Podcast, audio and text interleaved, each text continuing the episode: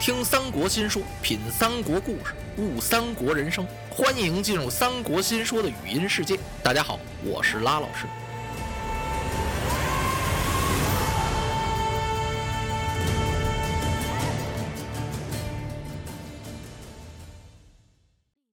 黄忠和关羽在战场上打得难舍难分。韩玄一想啊，别把我的老将军给累着，他立刻吩咐赶快鸣金。嘡啷啷啷，一棒锣响，唰啦，吁！哎呀，老黄忠这扫兴，怎么了？心说韩将军，你怎么敲锣鸣金呢？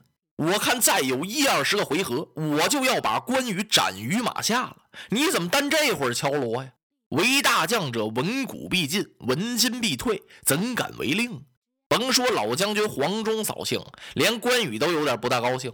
关羽明知道啊，这城楼上鸣金敲锣啊，是有意保护老将黄忠。想到这儿，关羽冲黄忠一摆手：“老将军，你回城歇息歇息吧，我让你多活一夜。”嚯！黄忠的气，你看看，韩将军，你这不是等于给人家画瓣一样吗？气得黄忠一言不发，一带马呀回来了。回来他就找韩玄来算账。韩将军。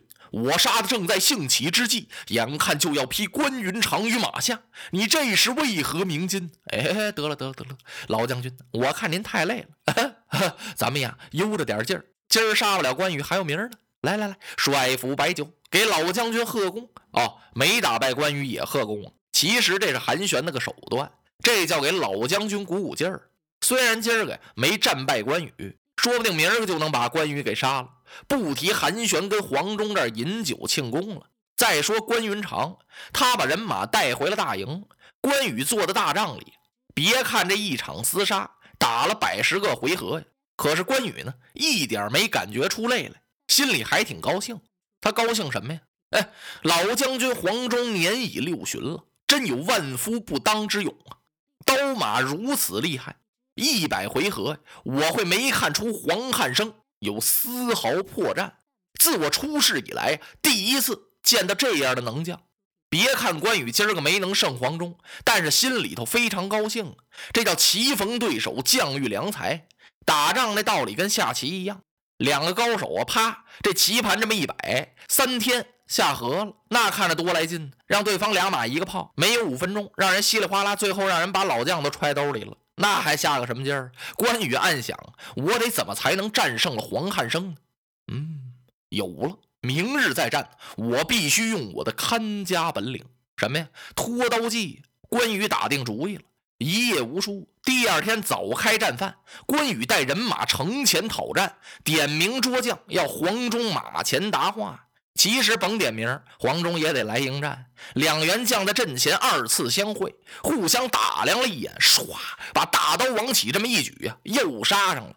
这次只战了四十几个回合。关云长一想，可不能再拖下去了，我必须用回马刀拖刀计战胜黄忠。想到这儿，他叭把赤兔兽这么一带，就败下去了。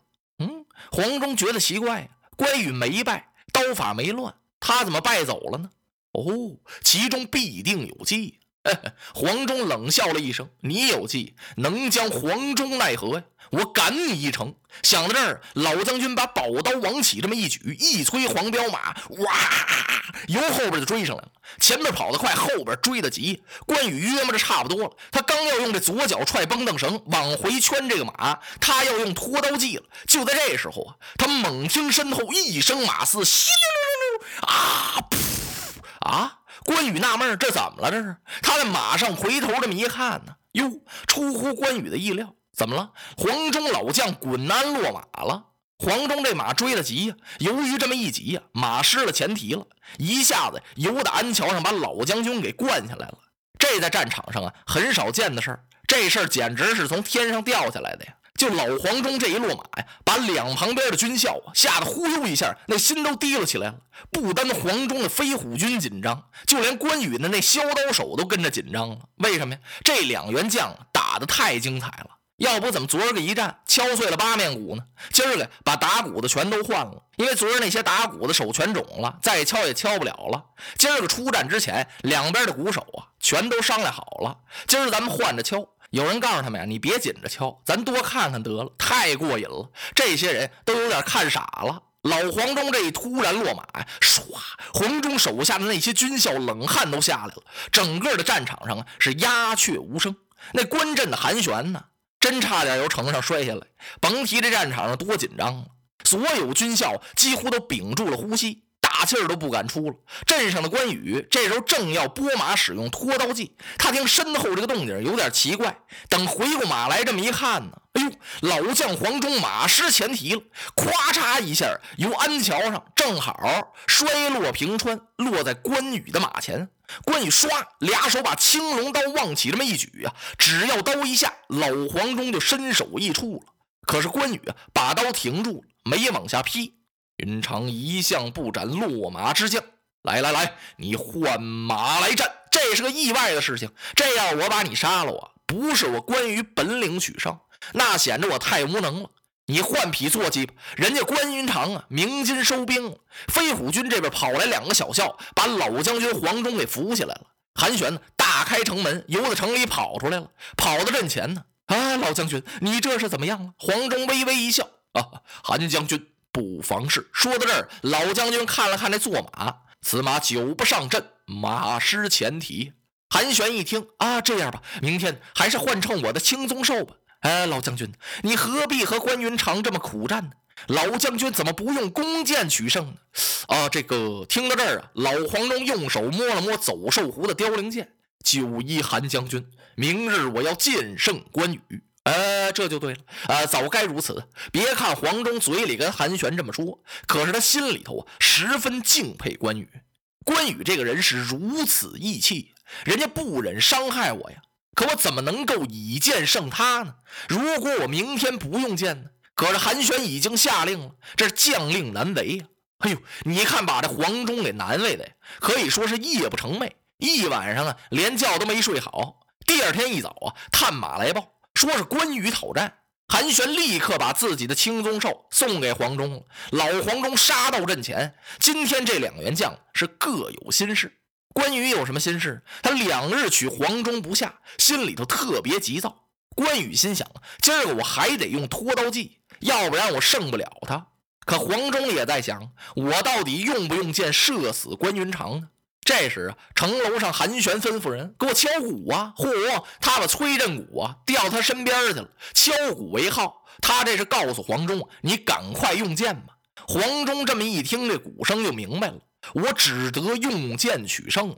刚打了不到二十个回合，黄忠是拨马就败。哎，关羽一看，好啊，我这拖刀计还没等使，他先败下去了。哦，关云长就明白了，黄忠啊要我用剑。哎呀，他暗叫着自己的名字：关羽，你可要格外小心。哦，连关羽一想黄忠的弓箭都有点紧张啊，这一点不夸张。怎么回事？黄忠素有金氏养叔之称。这养叔是谁呀？就是养由基啊。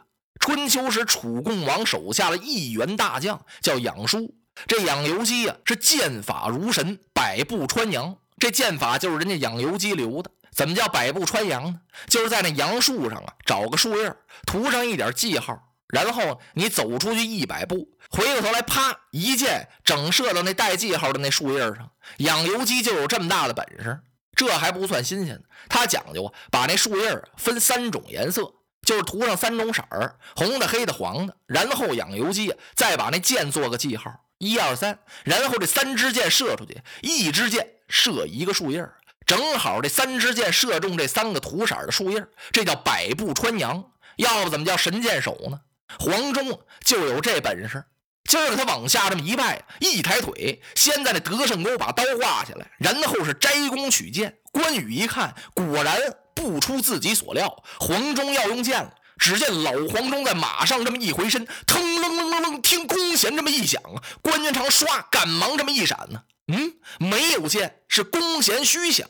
关羽想，这什么意思？第二次又听弓弦响，关羽赶忙躲闪，又没有箭。啊！关羽觉得奇怪，老黄忠这是要干什么呀？黄忠啊，这是在提醒关羽，你别追我了，你要再追赶呢，我可真要用剑伤你了。关羽把马停住了没有？没有啊，不能停啊，因为你是败将，人家不能不追呀。一眨眼的功夫，黄忠这马快跑上吊桥了。城头上的韩玄一看，嗨，老将军呢？你那箭搭到弦上，总不往外射是怎么回事？啊，给我敲鼓！说到这儿，韩玄把这鼓槌抢过去了，他亲自敲上了，这是提醒黄忠啊，赶快射箭。黄忠在马上轻轻这么一抹身，这回他真的把那剑搭到弓弦上了。只见老将军轻舒猿臂，他左手似托泰山，右手如抱婴儿，调动两膀之力，咔啪嗖，一剑飞出，是正中云长。